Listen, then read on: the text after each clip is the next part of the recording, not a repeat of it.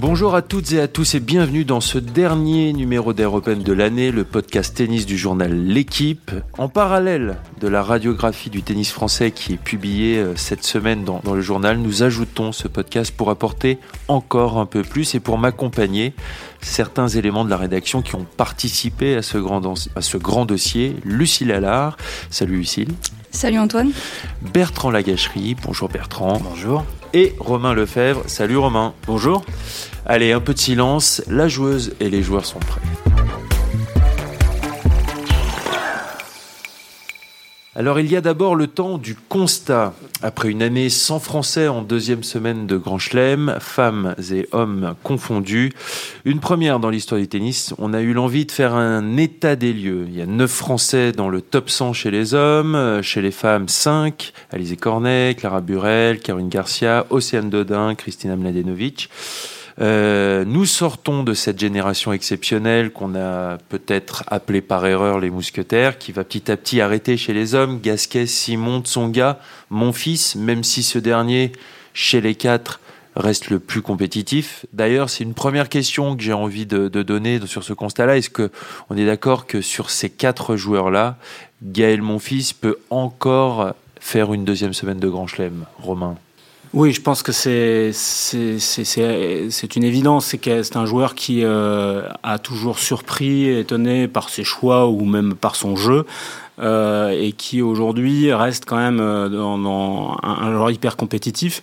D'abord parce que je pense que euh, physiquement, même s'il a toujours eu quelques pépins durant sa carrière, il reste quand même à la pointe de la condition physique. Il a 34-35 ans, donc il est effectivement sur la, sur la fin, mais il n'est pas sur la fin comme le sont les autres. C'est-à-dire que on sent bien qu'il a encore cette capacité à, pousser les moteurs jusqu'en deuxième semaine d'un grand chelem. Après, il faudra avoir des circonstances favorables parce que euh, évidemment derrière ça arrive. Il y a beaucoup de jeunes qui, sont, euh, on l'a vu euh, tout au long de l'année, qui sont, qui sont durs à battre. Il est, il est 21e mondial, donc ça veut dire qu'il n'aura pas un statut de tête de série très, très facile dans les grands chelems. en tout cas, il sera, il sera très rapidement confronté au haut niveau dans, dans les premiers tours. Mais on sait que sur un match, deux matchs, trois matchs, il peut toujours surprendre.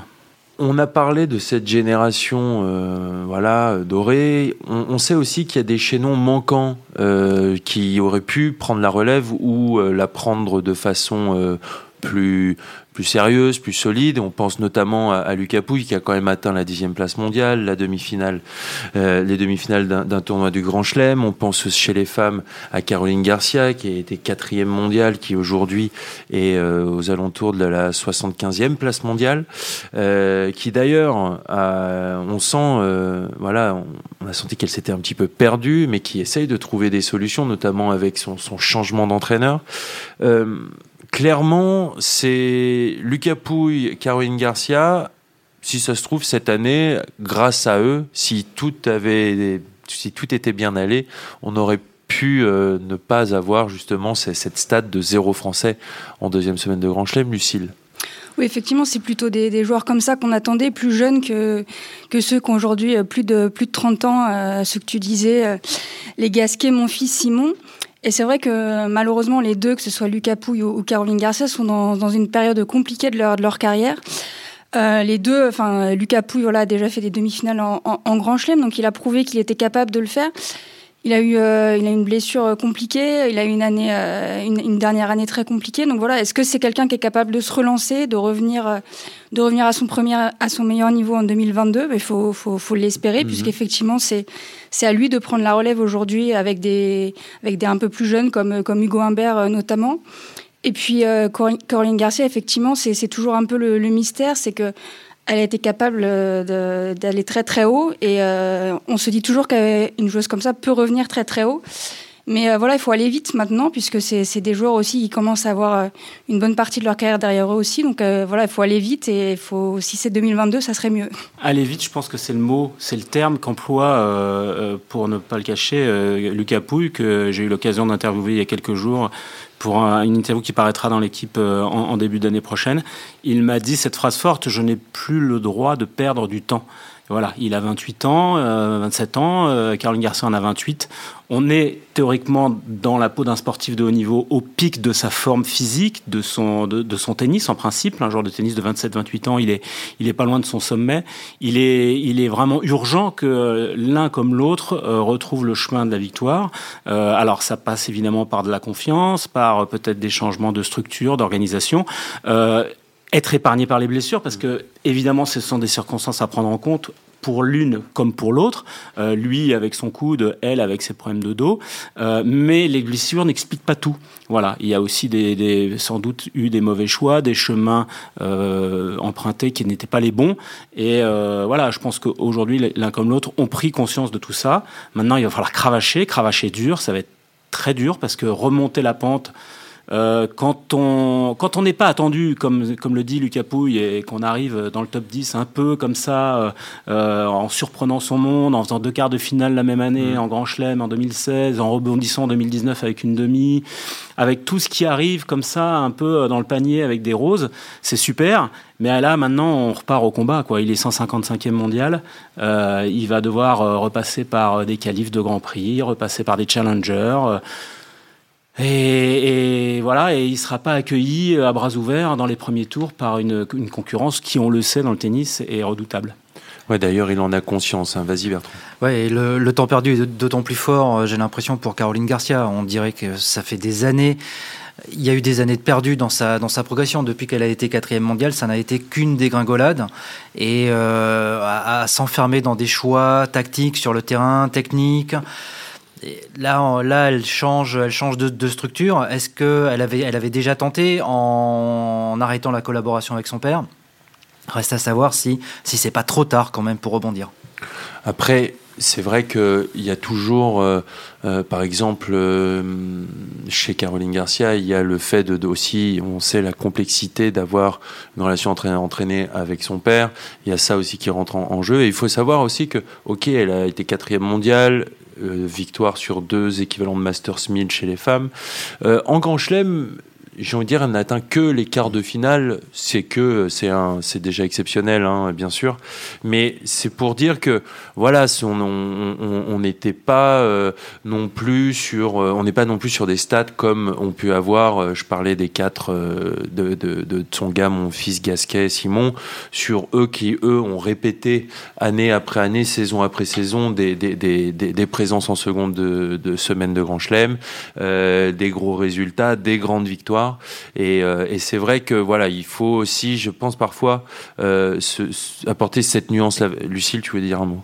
Oui, on est aussi sur un circuit féminin, il y a beaucoup d'opportunités. Donc on peut prendre euh, la question à l'inverse, où il y a beaucoup d'opportunités, où on peut se dire qu'une joueuse comme Caroline Garcia, elle aurait eu toutes ses chances par rapport à d'autres qui ont gagné des grands chelems qu'on n'attendait pas forcément, qu'on réussi cet exploit d'en gagner un et puis qui après n'ont pas forcément euh, persévéré. Mais voilà, Caroline Garcia, ça aurait pu être totalement une joueuse qui, euh, qui faisait un gros coup, voire, euh, voire plusieurs.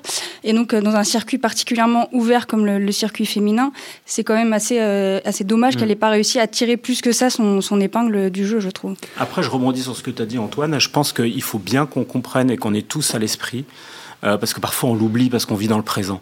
Mais quand on regarde dans le rétro, il faut qu'on ait conscience que la génération qui vient de, qui arrive à son terme est une génération exceptionnelle. Mmh. C'est-à-dire qu'avoir quatre joueurs euh, comme ça, de la même, de, de la même tranche d'âge, ils ont tous les deux entre 35 et 36 ans aujourd'hui, euh, qui ont tous atteint le top 10, qui ont, qui ont cumulé à eux 4, 11 demi-finales de Grand Chelem mmh. depuis 2005 ce qui est l'équivalent de ce que la France avait cumulé euh, depuis l'Air Open jusqu'à jusqu'à eux. C'est-à-dire que c'est vraiment une concentration de très haut niveau euh, qui est rarissime. Donc on ne pourra pas retrouver euh, ou alors très difficilement, on va peut-être en parler plus tard, euh, ce, ce, ce, ce, maillage aussi fort, aussi puissant. De même chez les filles, on est, on a, euh, la génération actuelle, elle vient certes quelques années après, mais quand même après Mauresmo Pierce, qui sont des gagnantes de Grand Chelem, une numéro 1 mondiale, une autre qui a été 3, et euh, qui ont acquis des résultats absolument dingues. Mm. Donc, il y aura forcément une période de déception. On, est, on, y, est entré, on est, on est dedans. Il va falloir être patient parce que c'est pas demain que que tout va tout va revenir comme comme dans les plus beaux jours de, la génération entre guillemets des mousquetaires. Voilà, il va falloir être patient et, pour s'armer de patience, regarder, suivre, être intéressé par par les évolutions, les progressions. Il y a quelques il y a quelques signes avant-coureurs qui sont qui, peuvent être de nature à, être, optimistes, mais il ne va pas falloir être trop pressé. Voilà. Justement, parlons de demain et parlons des, des motifs euh, où on peut se réjouir.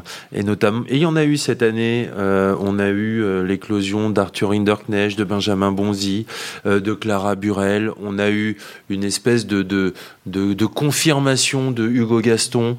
Et je parle de de, de ces joueurs-là et de cette joueuse-là parce que il y a Diane Paris qui aussi commence à, à arriver.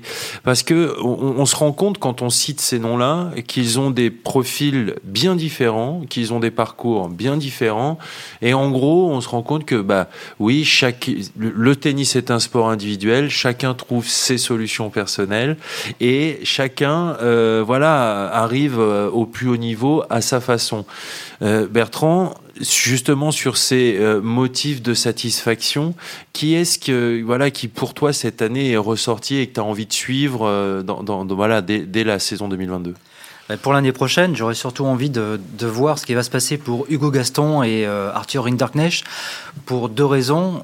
Essentiellement pour Gaston, c'est que maintenant, il est arrivé à un classement qui lui ouvre la porte des, euh, des tournois, des principaux tournois du, circuit. Il n'a plus besoin d'attendre une, euh, une wildcard, une invitation. Euh, ça y est, en gros, il est passé dans la cour des grands, le circuit Challenger. Pour lui, a priori, maintenant, c'est fini. Il va jouer, il va jouer que, que le grand circuit. Et donc, on va voir, on va voir ce que ça peut, ce que ça peut donner. Donc, il y a, y a matière à avoir des espoirs. Avec son jeu atypique, il peut, il peut embêter du monde. Et puis, euh, et puis ben, Rinderknecht, un très beau jeu, un très beau jeu, un gros service, un coup droit qui claque bien. Euh, il a une belle attitude sur le court. Ça a été une des, euh, une des rares satisfactions euh, de la Coupe Davis. Et lui aussi est dans le même cas de figure où il va avoir des entrées beaucoup plus faciles dans, dans des tournois. Donc, ces, ces joueurs changent de dimension. Maintenant, c'est je dirais pas que c'est c'est pas aussi violent que le passage de, junior à pro, mais c'est aussi euh, il y a moins l'effet de surprise. Ils sont attendus, mais ils ont les armes pour, pour répondre et ça va être très intéressant de voir justement comment ils vont se comporter dans cette nouvelle dimension. D'ailleurs, on a vu avec Hugo Humbert qui aurait pu euh, cette année aussi euh, être de ces, de ces joueurs qui, qui font le lien entre ces générations, qui font des résultats en Grand Chelem, que ça a été compliqué pour lui cette saison. Donc bien sûr que voilà, on, comprend le, voilà le, fait que tu aies envie de les suivre durant cette saison 2022. On a cité Hugo Gaston et Arthur Hinderknecht. en fait, on, sent bien derrière tout ça, de radiographie du tennis français, on se dit ok d'accord, quelle est la place de la Fédération française de tennis dans, dans, ces parcours-là et dans, ces, euh, dans, dans, ouais, dans les destins de ces champions-là? Euh, Quand on voit euh, Arthur Hinderknecht, Hugo Gaston, Arthur Hinderknecht, qui a été formé dans un club français, mais qui est passé par le système universitaire américain, qui aujourd'hui s'entraîne avec un entraîneur qui a été formé par la Fédération française de tennis, mais qui n'est pas dans le giron fédéral proprement parlé. Euh, Hugo Gaston, qui lui aussi a été, a fait partie du giron fédéral à un moment, mais qui est retourné avec son premier entraîneur dans un club, mais qui cet entraîneur-là a été aussi formé par la Fédération française de tennis. En fait, on, sent bien derrière tout ça qu'il y a une espèce de, guéguerre et de débat sur OK, est-ce que la FFT fait son travail? Mais est-ce que ce n'est pas un non-sujet, Romain? C'est toujours compliqué parce que euh, il est évident qu'il n'y a pas de recette euh, miracle pour arriver au haut niveau. Euh, je pense que tous les projets sont différents les uns des autres. Euh, on l'a bien vu avec les réussites de projets familiaux à la Bartoli, de projets fédéraux à la Mauresmo, puis une, une émancipation assez jeune, ou à la Joe Wilfried Songa, ou à la Joe Wilfried Songa, c'est-à-dire des, des, des, des, joueurs qui euh, euh, éprouvent le besoin de s'émanciper, de s'extraire de de ce qu'on appelle le cocon fédéral. Euh, voilà. Donc en fait, il n'y a pas de recette miracle. Moi, je pense qu'une fédération aussi riche que, que, la Fédération française de tennis, avec les subsides de Roland Garros et d'un tournoi du Grand Chelem, euh, elle doit servir euh, d'accompagnement et d'aide à des projets. Après, si le projet est dans un club, dans une famille, dans une structure indépendante, etc., elle, elle, doit accompagner ça euh, avec les moyens qu'elle a, mais sans être non plus euh, à la recherche de la récupération à tout prix. Euh, voilà, de toute façon, un succès français, d'où qu'il vienne, ça rejaillira sur la Fédération française de tennis, d'où qu'il vienne. Encore une fois, que ce soit un universitaire, une universitaire, une académie euh, dans le sud de la France, dans le sud de l'Espagne, à l'arrivée, c'est un joueur ou une joueuse française qui brandira la, la Coupe des Mousquetaires ou la, ou, ou, la, ou la Coupe de Suzanne Lenglen, pardon, euh, et, et ça rejaillira sur la Fédé, voilà. Euh, Lucille, je sais que d'ailleurs tu, as écrit un gros dossier sur, euh, la relève, euh, sur les juniors euh, dans, les, pages du journal L'équipe. Là aussi, il y a des motifs de satisfaction quand même et, on, peut être, optimiste pour l'avenir. Effectivement, il y, a toute, une génération des 2003-2004 notamment, qui était encore euh, junior cette année et qui pour certains le seront encore l'année prochaine, mais qui vont jouer le circuit senior qui ont montré des, des, des belles choses euh, tout simplement en 2021. Bon, déjà, il y avait eu Roland Garros avec ce, ce quatuor. Euh, euh, ce quatuor formé 100% de Français euh, dans, dans, les tableaux garçons. On va les citer, avec hein, Giovanni Luc... Ouais, Sean Quenin, euh, Lucas Van Hache et Arthur Fils. Exactement. Et ensuite, il y a Sacha Gemar Weyenburg aussi qui a fait lui aussi des demi-finales à Wimbledon et à l'US Open. Donc clairement, c'est voilà, c'est ce sont des joueurs qui se sont signalés, euh, qui sont euh, qui sont au niveau, euh, qui sont déjà maintenant dans cette fin d'année sur les tournois futurs. Donc c'est des espoirs. Mais après maintenant, c'est que deviennent les espoirs ensuite les, les années suivantes. Et c'est un peu maintenant, on a l'impression que que que c'est l'instant charnière un peu dans leur carrière, puisque c'est voilà, c'est passé dans ce monde pro prendre un peu des claques aussi pour des joueurs qui peuvent avoir été habitués à beaucoup gagner, etc. Euh, c'est prendre des matchs qui sont des, des, des, joueurs qui sont plus forts qu'eux, des matchs qui sont plus durs. Euh, voilà, c'est. Alors, j'ai vu Richard Gasquet récemment, il disait la TP c'est une jungle. Donc en fait, c'est une jungle. Et voilà, quand on est jeune, quand on arrive, qu'on a 17-18 ans, est-ce qu'on est prêt à affronter cette jungle? Donc c'est à ce moment-là aussi que le caractère peut-être va se révéler davantage dans cette espèce de difficulté qu'il y a sur les circuits futurs, sur les circuits challenger, où on sait que voilà, c'est des conditions, c'est pas les conditions euh, des Masters 1000 ou des Grands Chelems, c'est des conditions où il faut un peu faire son trou. Et donc c'est maintenant, bien sûr, ils, ils, ont le jeu, ils ont, euh, ils ont, mmh. ils ont le talent. Maintenant, c'est un peu le, voilà, le caractère qui va parler et comment eux, ils vont réussir à grandir là-dedans et à mûrir.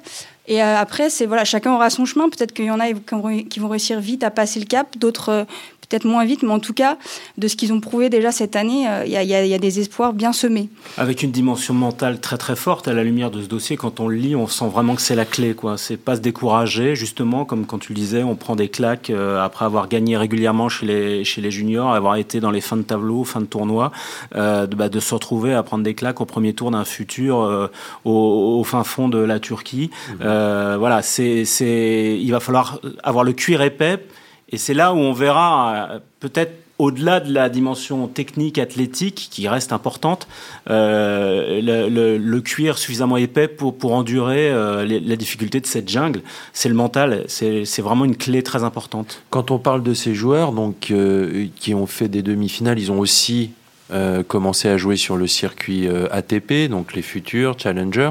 Comment ils se, ils se sont débrouillés là dans les depuis qu'on les connaît et, et depuis qu'ils sont arrivés euh, voilà sur le devant de la scène?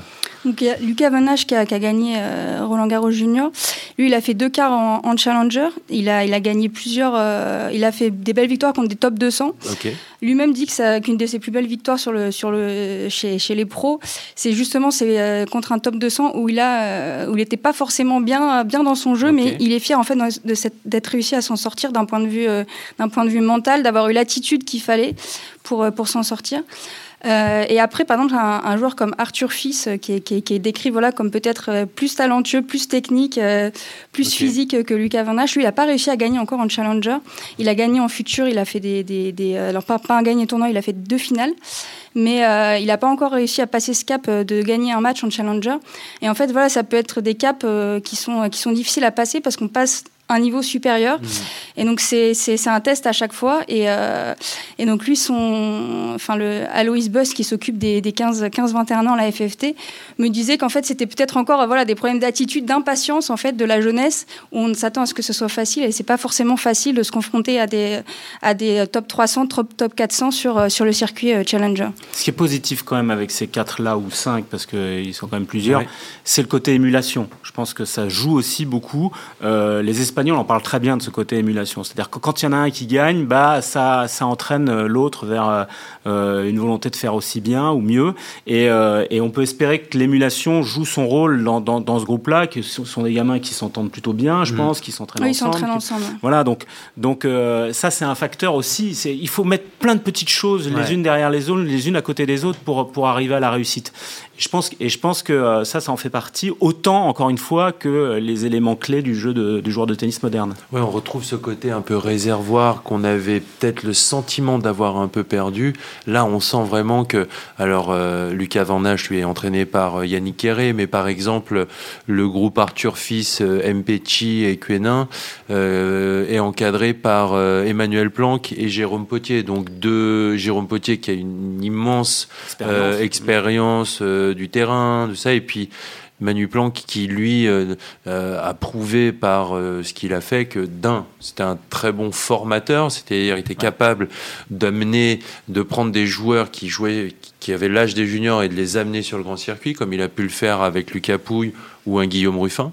D'ailleurs, euh, j'avais mis Guillaume Ruffin dans le, dans le conducteur d'émission parce qu'il aurait pu faire partie de ces joueurs, s'il ne s'était pas blessé à répétition, il aurait pu faire partie de ces joueurs qui, qui, qui, seraient en ce moment en train de, de, faire le lien entre la génération des, des, des, des, Tsonga, Gasquet, mon fils Simon, et euh, celle qui arrive.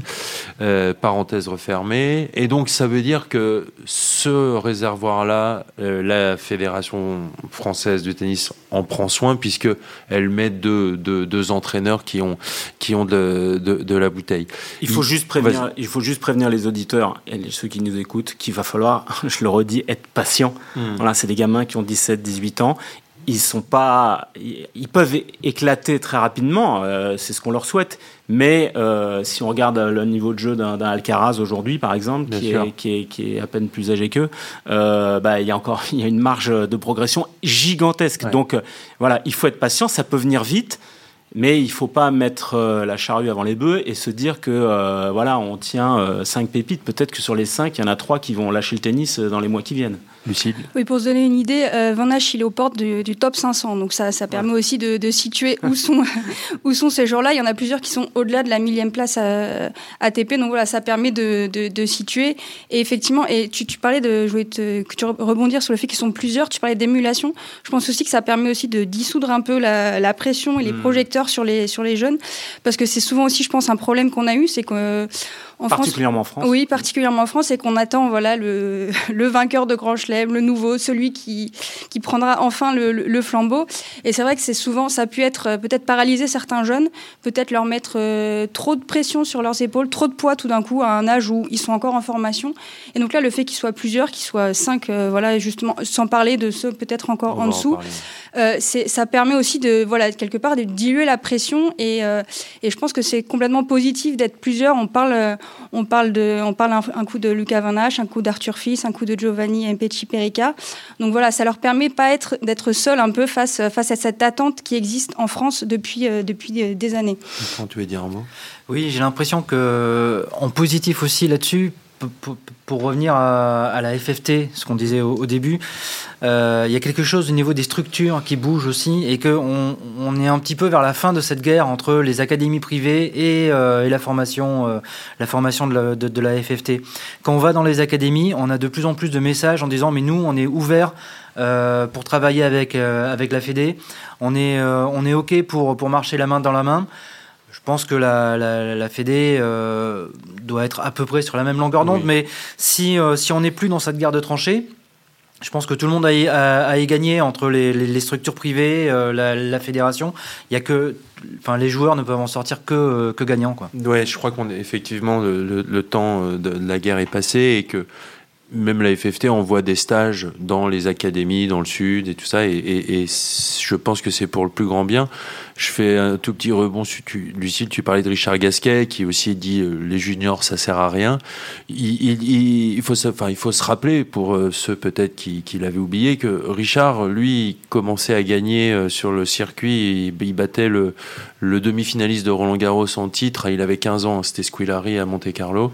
Et, euh, et, voilà, il avait des temps de passage et, une facilité qui était, euh, qui était dingue. Et en même temps, il jouait euh, le circuit Challenger. Et effectivement, les juniors, pour lui, ça servait à rien. Donc, donc c'est vrai qu'il faut aussi se remettre dans le contexte. C'est que Richard, cette génération-là, ils étaient euh, plus qu'exceptionnels. Et on connaît les résultats, les grands résultats qu'ils ont faits. Malheureusement, il y a ce titre de Grand Chelem qui, n'est pas venu pour cette génération-là, qui oh, bien sûr aurait pu en gagner plus un au moins et plusieurs. Après, on sait aussi qu'ils euh, sont arrivés à un autre moment. Il y a eu un peu de concurrence. Voilà, exactement.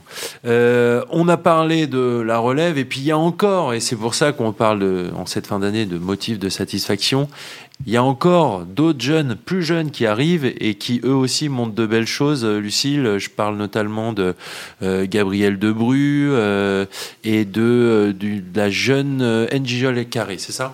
Oui, ben, Gabriel Debru qui est qui a gagné euh, ses premiers, enfin qui a, qui a, remporté ses premiers points ATP en allant euh, gagner, en sortant des qualifs. Il a 15 ans. Hein. Ouais, il a 15 ans exactement. En sortant des qualifs à Rouen, euh, personne me détrompe, je pense que c'était Rouen, mmh. au Challenger de Rouen et ensuite en, en gagnant, son, en gagnant euh, dans le grand tableau. Donc il a remporté ses premiers points ATP. Alors c'est un, c'est un gamin, on va dire, mais c'est un gamin qui, est, voilà, qui a beaucoup de personnalité euh, que, que moi j'ai rencontré et voilà qui, qui en impose et qui, euh, qui, est, qui, est, qui, est, très blagueur, euh, très chambreur, etc. Donc il a l'air bien dans ses baskets. Et puis euh, voilà, c'est un, un, grand format. Ouais. Il, est, il, est, déjà très grand pour, pour son âge. 92 euh, pardon? Ouais, c'est ça, ouais. c'est ça, c'est ça. Et donc il est voilà.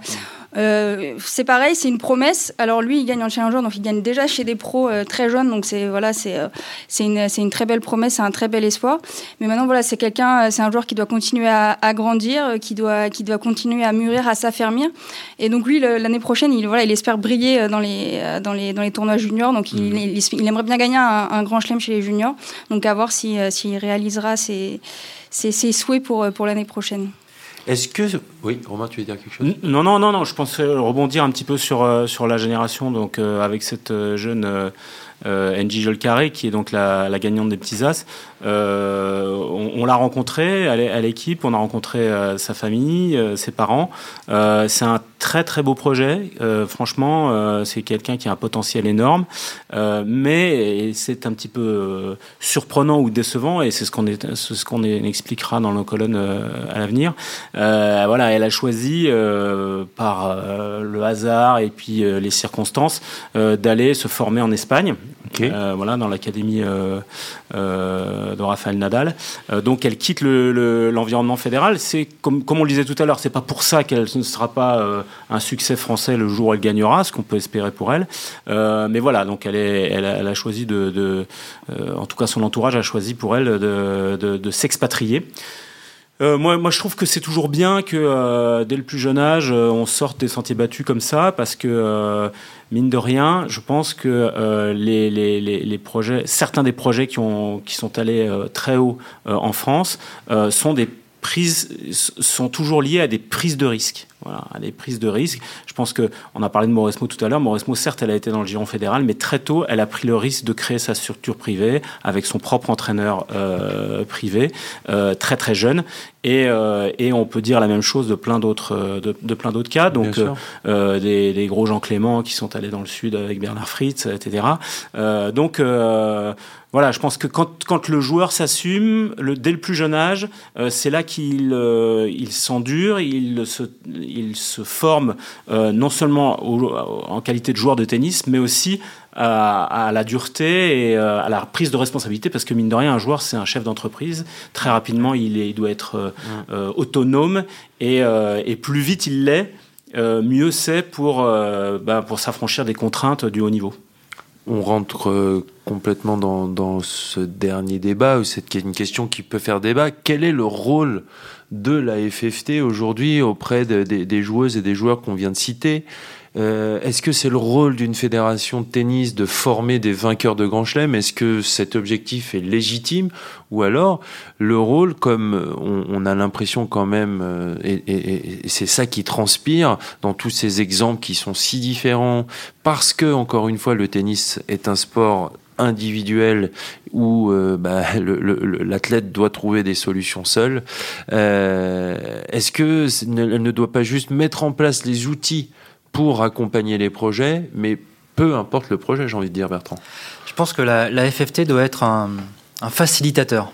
Comme tu dis, elle doit, avoir euh, des outils qu'elle peut mettre à disposition mais euh, comme, dit, euh, comme l'a dit Romain, le, le, tennis est un sport individuel et le tennisman est un chef d'entreprise. Mm. Il doit gérer sa, sa, structure. Alors effectivement, s'il a des aides, des, euh, des, outils qui sont mis à sa disposition par la, par la, par la FFT, tant mieux. Mais il faut qu'il il faut qu'il arrive à en sortir aussi parce qu'il doit se faire le cuir. Il doit, mm. il doit se frotter à la réalité de la vie, à la réalité du circuit. Et c'est autre chose parfois que que cet environnement euh, peut être trop confortable euh, en fédération. Il y, a, euh, il, y a, les contraintes de, de, la carrière qui, doivent être, doivent être apprises peut-être différemment. Est-ce que c'est pas notre rôle Parce que quand on fait un peu ce bilan-là, D'accord, très bien. Il y a eu ce constat de fait zéro français en deuxième semaine de Grand Chelem. Mais est-ce que c'est pas notre rôle à nous, euh, observateurs, journalistes euh, sur le tennis, sur euh, l'année, qui, on suit le circuit, les, deux circuits de façon assidue semaine après semaine?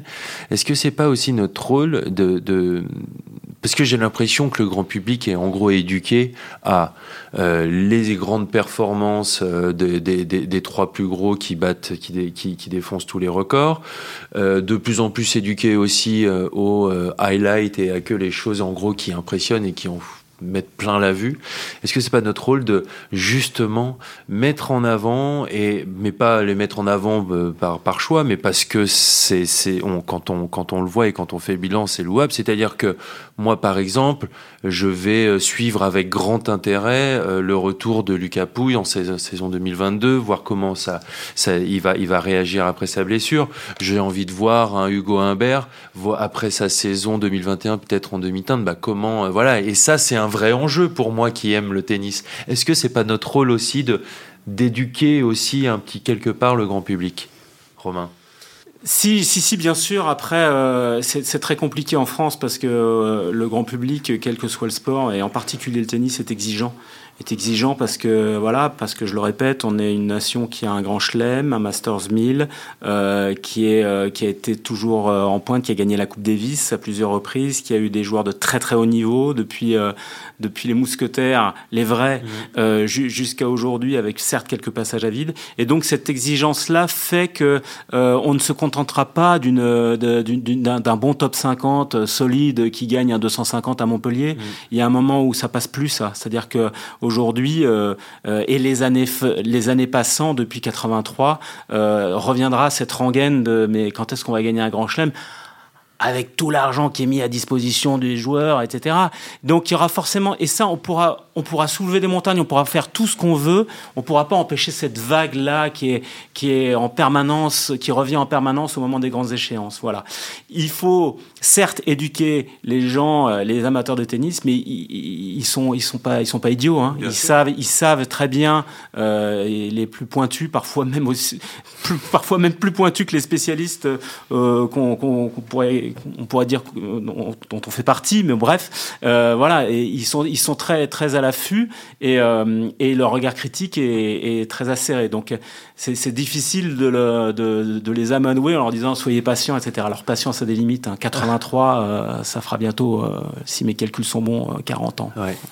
Mais dans, dans l'autre sens, à, à part Yannick en 83, euh, bah depuis Marcel Bernard euh, 46 et en plus c'était une année particulière. En fait, on n'avait jamais gagné de titre de Grand Chelem. Donc on en a gagné une chez les hommes, bien sûr, mm. puisque chez les femmes, Marie Pierce, Amélie Mauresmo, euh, il y a eu Marion Françoise Bartoli. Marion Bartoli, bien sûr.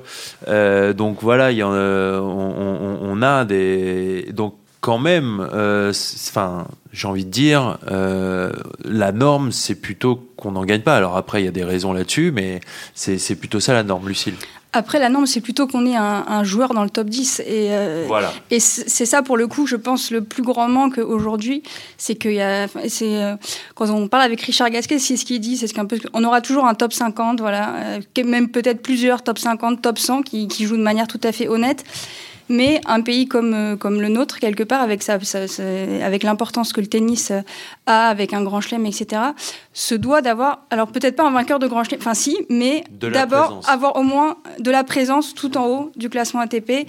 Et si c'est pas, euh, si c'est pas un vainqueur de grand chelem, d'avoir des gens en quart, en demi, pourquoi pas en finale. Et ça, c'est des choses qu'on a eues en fait depuis, depuis toutes ces années après Noah, qu'on a eu de manière régulière, que les mousquetaires ont fait, ils étaient quatre, donc on en a encore plus su que certaines, certaines années avant. Et là, juste après eux, c'est le vide. Et ça, c'est finalement peut-être ce qui est plus dur à accepter que de ne pas avoir gagné le Grand Chelem, c'est de ne pas avoir, euh, à minima, avec effectivement euh, les moyens qui sont, les structures qui existent, avoir à minima des joueurs euh, dans, dans, le top 10 aujourd'hui. Et ça, c'est une vraie question. Ce qui est cruel dans ce sport, et c'est peut-être le mot de la fin, j'en sais rien, mais c'est qu'aujourd'hui, être top 50 mondial dans un sport individuel mondialisé, mais c'est énorme. Et en fait, les gens n'ont pas conscience de ça, mais ça suffit plus. Ça suffit plus. C'est-à-dire qu'aujourd'hui, le, le, 50e footballeur, ah ben. c'est un, dieu vivant. Le 50e joueur de tennis, personne ne le connaît dans la rue. Il voilà, est, il est perdu un peu dans la masse. Il est un peu perdu dans la masse, mais ce qui est injuste, mais être top 100, être top 150 au monde d'un sport individuel qui est pratiqué dans toutes les régions du globe, quasiment euh, du nord au sud, mm. d'est en ouest, c'est énorme. Exactement. Et pourtant, le 200e mondial ne gagne pas sa vie euh, suffisamment pour, pour, vivre. On le répète, on le répète, on le répète, mais il faut que les gens en aient conscience. Exactement. Voilà. Donc, il y a une forme d'injustice. C'est comme ça. La vie est injuste. mais euh, voilà, un top 50 aujourd'hui, pour euh, rejoindre ce que dit Lucille en, en, citant Richard Gasquet, ça ne suffira pas à notre bonheur. Voilà on va espérer en 2022. Ça peut être ça notre notre notre résolution, c'est de voilà d'espérer ce, ce, top 10 chez les hommes, chez les femmes. Je pense qu'on a fait le tour euh, de la question. Je vous remercie. Je vous souhaite de très belles fêtes de fin d'année. On va être voilà après un bilan comme ça, mais on va continuer à suivre ce beau dossier dans les pages du journal L'équipe. Merci beaucoup Romain, merci beaucoup Lucille, merci beaucoup Bertrand. Merci. Au revoir tout le monde et à l'année prochaine.